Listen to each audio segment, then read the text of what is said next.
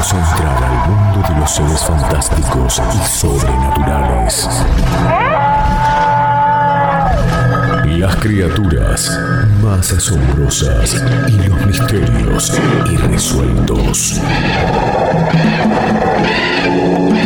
Es el momento de la leyenda y el misterio. La columna de Historia de los Enigmas. Por el profesor Santiago Rosa en Todo Bien. Historia de los enigmas. ¿Quién sabe lo que puede llegar a suceder?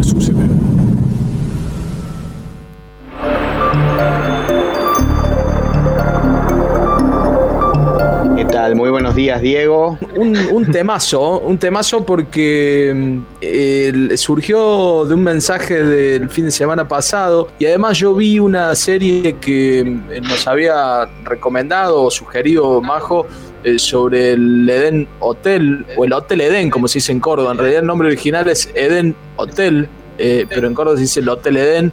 Eh, una serie que, que es El secreto bien guardado, eh, sobre una familia judía y un, y un soldado nazi o un médico nazi que pertenecía justamente a ese régimen allí en Córdoba. Y surgió todo esto sobre ese famoso hotel. Sí, porque eh, la verdad es que se han adelantado los cordobeses y le han robado a Netflix eh, el argumento de, de una película, de una serie. Sobre estas cosas siempre se puede seguir escribiendo. Pero mira, un lugar que convoque eh, la presencia de los nazis en la Argentina, la visita de mm, visitantes, eh, personalidades ilustres como la de Albert Einstein o Rubén Darío, y que además sea un lugar donde se puede palpar la presencia y la existencia de fantasmas, es algo in- inusitado, por así decirlo, ¿no?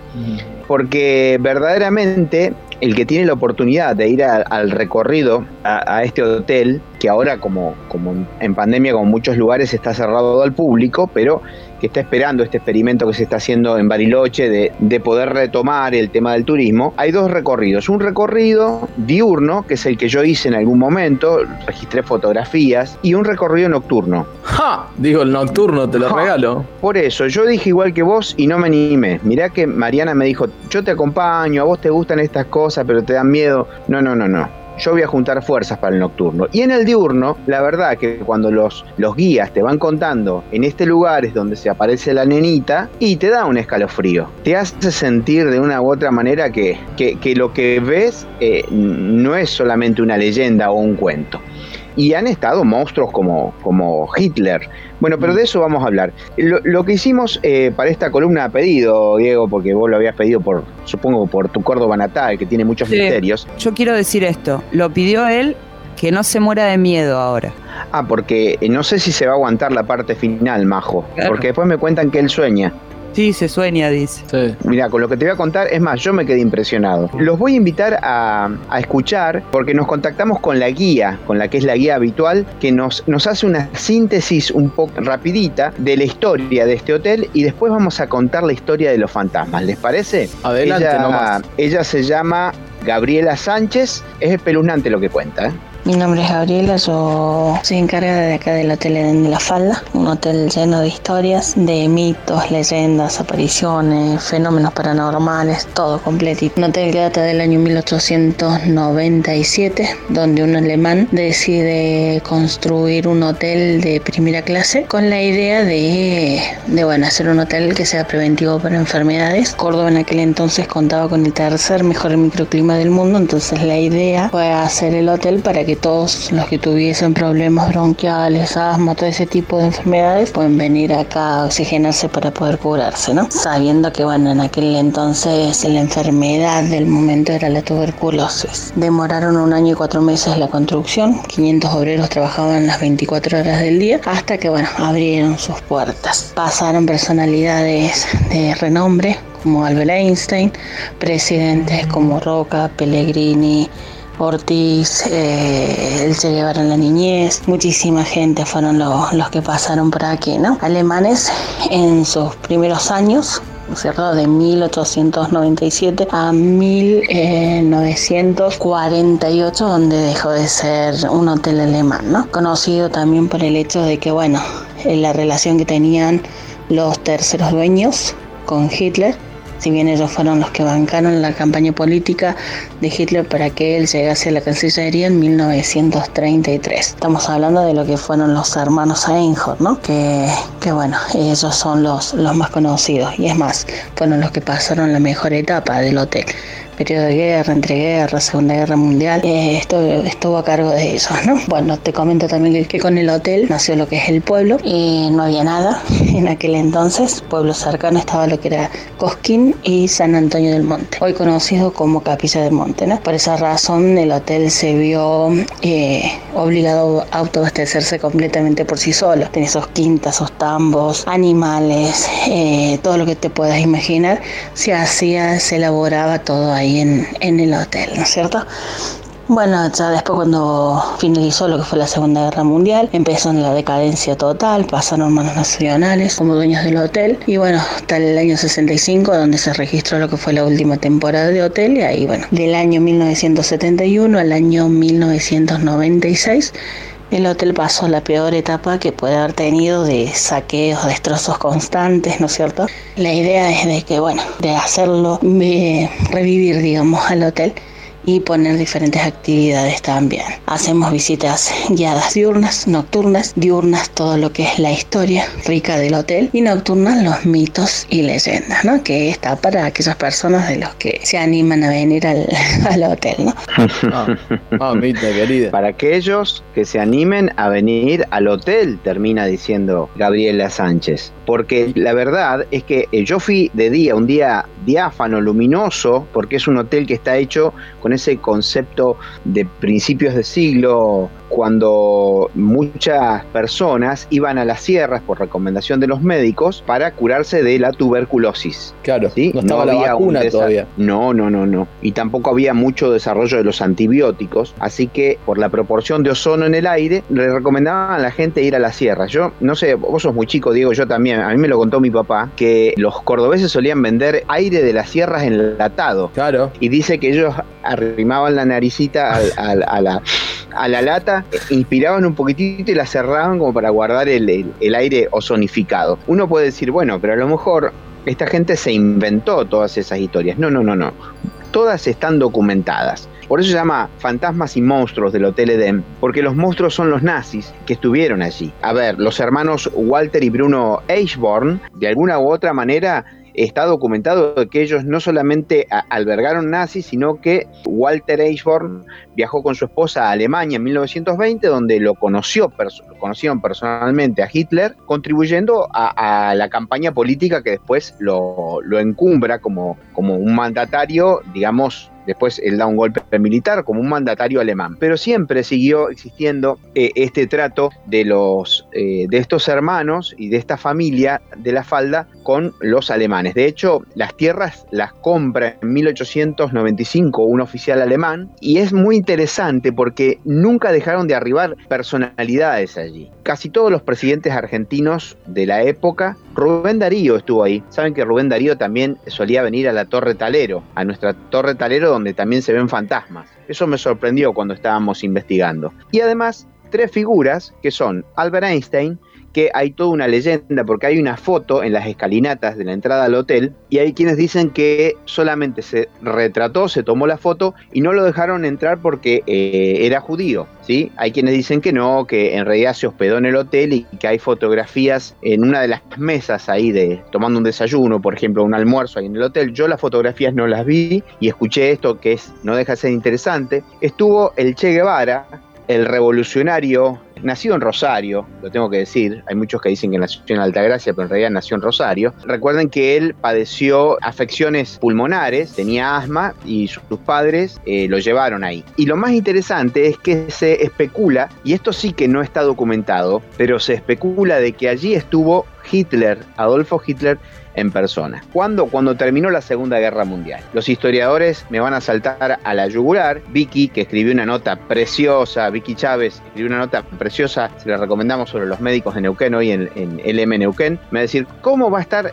Hitler después de la Segunda Guerra Mundial si a Hitler lo mataron en el búnker? Se suicidó en el búnker junto a su esposa, junto a Goebbels, encontraron los cadáveres. ¿Encontraron los cadáveres? Se sospecha que no. Se cree que estuvo en muchos lugares de la Argentina. Hay muchos libros, investigaciones investigaciones incluso locales acá en Neuquén sobre la presencia de Hitler en la Patagonia, en Bariloche, en Mendoza, en Misiones, pero aquí en el Hotel Edén hay una filmación de eh, History Channel donde un mayordomo y una cocinera, que hacía las veces de mucama, se dijeron entre sí, nosotros fuimos testigos de algo que no, no podremos contar jamás porque no nos van a creer, porque ellos vieron al Führer Adolf Hitler con el bigote afeitado para no ser reconocido por ese famoso bigote mosca que junto con Chaplin conservaban, pero se sabe, por ejemplo, fehacientemente, al término de la Segunda Guerra Mundial hundieron un, barco alemán, un, un barco nazi, se llamó el Admiral Graf Spee. Siete de esos marineros nazis fueron contratados por el Hotel Eden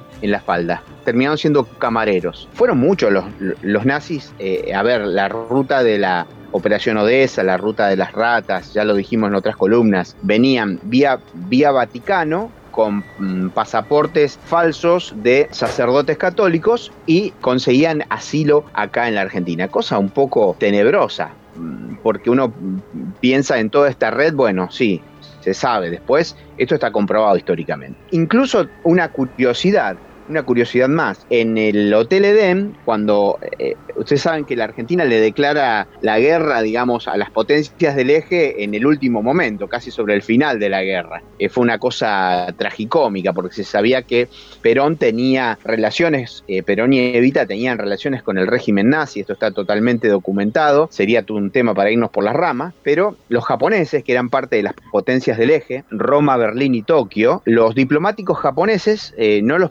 castigar, no los podían poner preso, entonces el gobierno argentino, el gobierno de Perón, los pone presos, ¿sabe, ¿saben dónde? A los diplomáticos japoneses, en el Hotel Edén de la Falda, un hotel de lujo, ellos eran prisioneros de lujo. Lo toman, se lo expropian a los alemanes como parte, digamos, de, una acción para ponerse a favor de los aliados que estaban ganando claramente la guerra y después, curiosamente, liberan a los diplomáticos japoneses y Perón les reintegra a sus dueños alemanes, colaboradores, del régimen, eh, del régimen fascista, del Partido Nacional Socialista, les devuelve las instalaciones del hotel. ¿Cuál es el tema en el hotel? Ese hotel, que fue visitado por un montón de personas, básicamente fue refugio de personas que padecían, como decíamos, la tuberculosis. Es increíble la, similitud de, esta epidemia, no era una pandemia porque no era a nivel mundial, había mucho, muchos menos millones de habitantes en el mundo, no había tanta circulación actual por la tecnología, pero había una epidemia que a nivel mundial, pero que eh, tenía un, epicentro acá en la Argentina, con el agravante de que la gente los mandaba, los médicos los mandaban a Córdoba. Los cordobeses no estaban muy contentos con esto porque imagínate que si mandaban personas con con, una afección que todavía no tenía cura, era concentrar el problema en un lugar. Y bueno, este hotel tenía determinadas características que se autoabastecía,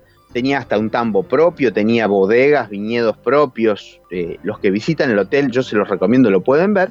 Pero ahí en el hotel murieron muchas personas. Sobre todo, y Diego, perdóname porque sé que a vos no te gustan estas cosas, sé que no te ponen bien, los trabajadores actuales del hotel han mencionado que se escuchan, entre otras cosas, sonidos y ruidos, muchos de ellos de niños jugando, llantos de bebé, olores y corrientes heladas que presagian estas apariciones. Ustedes me van a decir, ¿está documentado? Sí, hay un montón de fotografías, están en las redes sociales, de todas las épocas. No sé qué fue eso, Diego. viene del Hotel Santiago. Oh, oh, oh. Me, me, tiene? me pone Sí, es un es Nos vemos el a las hijo de Caruso. Chao, No sé por qué pasan estas cosas, pero bueno, en agosto los guías del Hotel Edén hicieron una teleconferencia con unos investigadores, uno de Tierra del Fuego, otro de Buenos Aires, y cuando estaban recorriendo, con, porque lo hicieron, los guías lo hicieron desde dentro del hotel, se empezaron a azotar las puertas y las ventanas. Alguien dirá, bueno, aprovecharon a, a alguien. No, no, ellos le echaron la culpa al viento, porque están cansados de contar eh, estas cosas y que la gente les descrea, pero que existen, existen. Yo le voy a contar algo que vi también con mis propios ojos, haciendo una referencia no solamente a la Torre Talero, por eso en estos lugares, el por qué aparecen fantasmas, principalmente en hoteles, en teatros, en cárceles, en hospitales, en psiquiátricos. Hoy es el Día de la Salud Mental, ¿no? Vamos a recordarlo. Pero en estos lugares de hacinamiento de personas, estos lugares tan transitados, estos lugares que son escenarios de grandes alegrías o grandes tristezas, piensen todo lo que pasa en estos lugares, quedan grabadas determinadas energías en esos lugares acá en Chosmalal está la, la casa de los Dewey. Eh, en la casa de los Dewey eh, están sus antiguos moradores, nos decían una vez, los, los, hace dos años visitaba ese lugar yo, y nos decían justamente los guías que no solamente es frecuente ver ancianos, ellos abren una puerta, ellos lo ven a la luz del día, ¿eh? o al atardecer, y se hacen presentes de formas misteriosas. En la casa de Eway, por ejemplo, cuando se estaba por utilizar ese lugar, iba a dejar de tener fines históricos, iba a pasar a ser una dependencia gubernamental, la gente que la cuidaba les me contaba, esto me lo contaba una de las cuidadoras, me decía, yo le pedí a los antiguos habitantes de acá que nos ayudaran y ustedes saben que en una de las puertas, eh, entre lo que parecen los nudos de una madera, está el rostro de un anciano. Yo después se la voy a mandar la foto. Se ve perfectamente el rostro de un anciano. Se sabe también que acá, en la casa museo del doctor Gregorio Álvarez, ¿sí? ahí en la calle mm, Córdoba y Talero creo que queda por ahí. Bueno, la casa museo del doctor Gregorio Álvarez, el doctor Gregorio Álvarez se aparece a veces. Hay gente que lo ha visto desayunando. Lo contó su propia nieta en los micrófonos de Lucinco alguna vez. ¿Qué es lo que aparece básicamente en el Hotel Eden y volviendo allí? Por ejemplo, en la planta superior, Diego, aparece una nena jugando. Una nena que se ve en forma borrosa. En el año 1998, por ejemplo, porque hay partes del hotel, digamos, a, anexos del hotel habilitados, hay gente que se, que se aloja, que se queda. Un grupo de turistas se asustó porque los hijos vinieron y les dijeron, papá, papá, eh, hay una nenita que nos invitó a jugar a la parte de ahí abandonada, de acá arriba, pero estaba medio feo y nosotros no quisimos ir. Entonces le preguntaron, ¿hay una nenita ahí arriba? Y bueno, la gente del hotel se, se sonrió, les dijeron, no, no, o sea, físicamente no, o sea, no, no, en realidad no hay una nenita, pero a lo mejor sus hijos pudieron ver algo. En el hall central del hotel, Diego, ¿estás ahí? Porque me parece que te agarró un soponcio. Sí, no, eh, ¿sabes qué? Eh, eh, mientras vos estás hablando, estaba repasando imágenes. Me estoy animando más, ¿eh? Ah, bien. Ah, Me estoy animando Majo, más. este chico no va a poder dormir esta noche. No. Yo me quedo hasta tarde y chateamos si querés.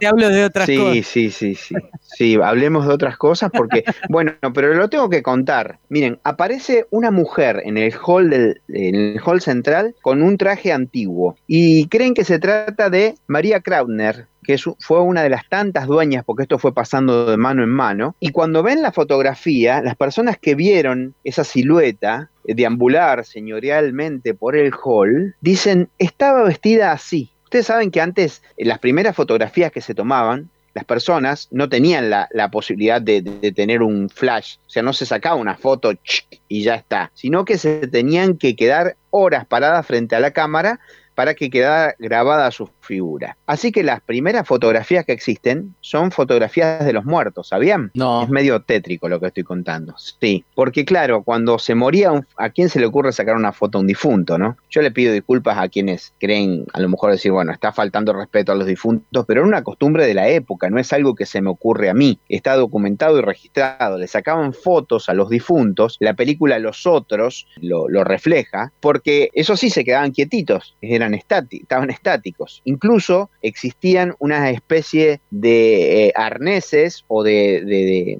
sostenes eh, ocultos entre la ropa para simular de que la persona todavía estaba viva. Se le abrían los ojos. Imagínate, cuando fallecía alguien, sobre todo un niño, la familia no tenía la posibilidad de ver un video, de ver una foto, de recordarlo, y lo perpetuaban. Bueno, María Krauner aparece en las fotografías y parece que cada tanto se sale de las fotografías.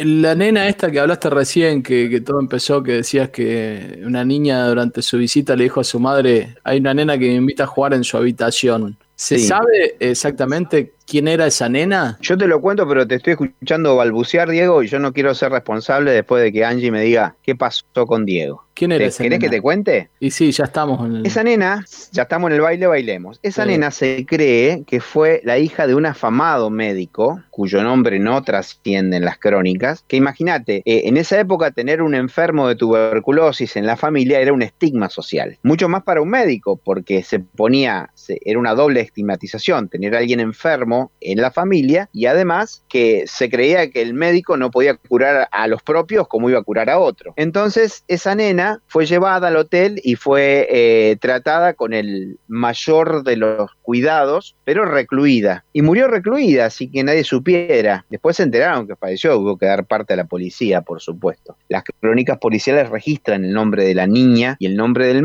del médico, pero parece que el fantasma de la niña no se ha enterado de que murió y sigue invitando a los niños a subir a la planta alta donde solo quedan paredes húmedas y descascaradas y donde resuena el eco de su espectral y fantasmal voz. Papá, ¿a qué hora empieza el programa? No, no, no, no, no, no. Diego, Me asusto. Diego, seguimos porque no es solamente la, la- la dueña, una de las dueñas del hotel y la nena. ¿eh? Papá, No. No. Eh, en las dependencias exteriores del hotel, un nenito se murió jugando y parece que su fantasma no, no quiere no quiere aceptar de que, de que su cuerpo o su alma están en otro lado y bueno, anda dando vueltas y se lo escucha llorar. Igual que el fantasma de un bebé que tiene, que se calcula que era un bebé que tenía más o menos 18 meses y que murió de, de- de hipotermia por la negligencia de sus padres. Dicen los cuidadores que es muy común no solamente ver estas siluetas, eh, vos viste las fotografías, Diego, eh, en Google. Pongan Sí, sí, Hotel sí. Edén, Sí, sí, lo vi. Fantasmas. Uno dice, están trucadas, pero, mírenla bien, porque el cuerpo de un fantasma no puede ser captado por, por, eh, por la luz. Es un cuerpo inconsútil, es como fotografiar el humo. No hay nada opaco que permita atravesar. Por eso también se cree que la, la aparición de un fantasma está precedida por una corriente helada, de lo cual suelen hablar los guías de este, de este museo de este hotel museo, porque es parte, digamos, del patrimonio de, desde 1988 es parte del interés histórico municipal y provincial, pero se ven justamente estos fenómenos y quienes se han quedado de noche desafiando el miedo pudieron escuchar el ruido de vajillas y el ruido del ir y venir de los mozos en salones que están totalmente eh, vacíos de gente. Es interesante, en las vajillas, cuando vos ves lo que exhiben la gente de acá del Museo Edén de la Falda, se ven en el, el águila nazi eh, y la esvástica, se ven en el fondo de los platos. También hay, hay un águila que está, digamos, encabezando la estructura superior del, del edificio. También se sienten olores, sonidos, ruidos y, por supuesto, las travesuras de un niño cuya voz resuena en los salones y que todos saben de que es uno de los tantos niños o de las tantas almas que busca divertirse creyendo que aún está con vida. LU5 Podcast.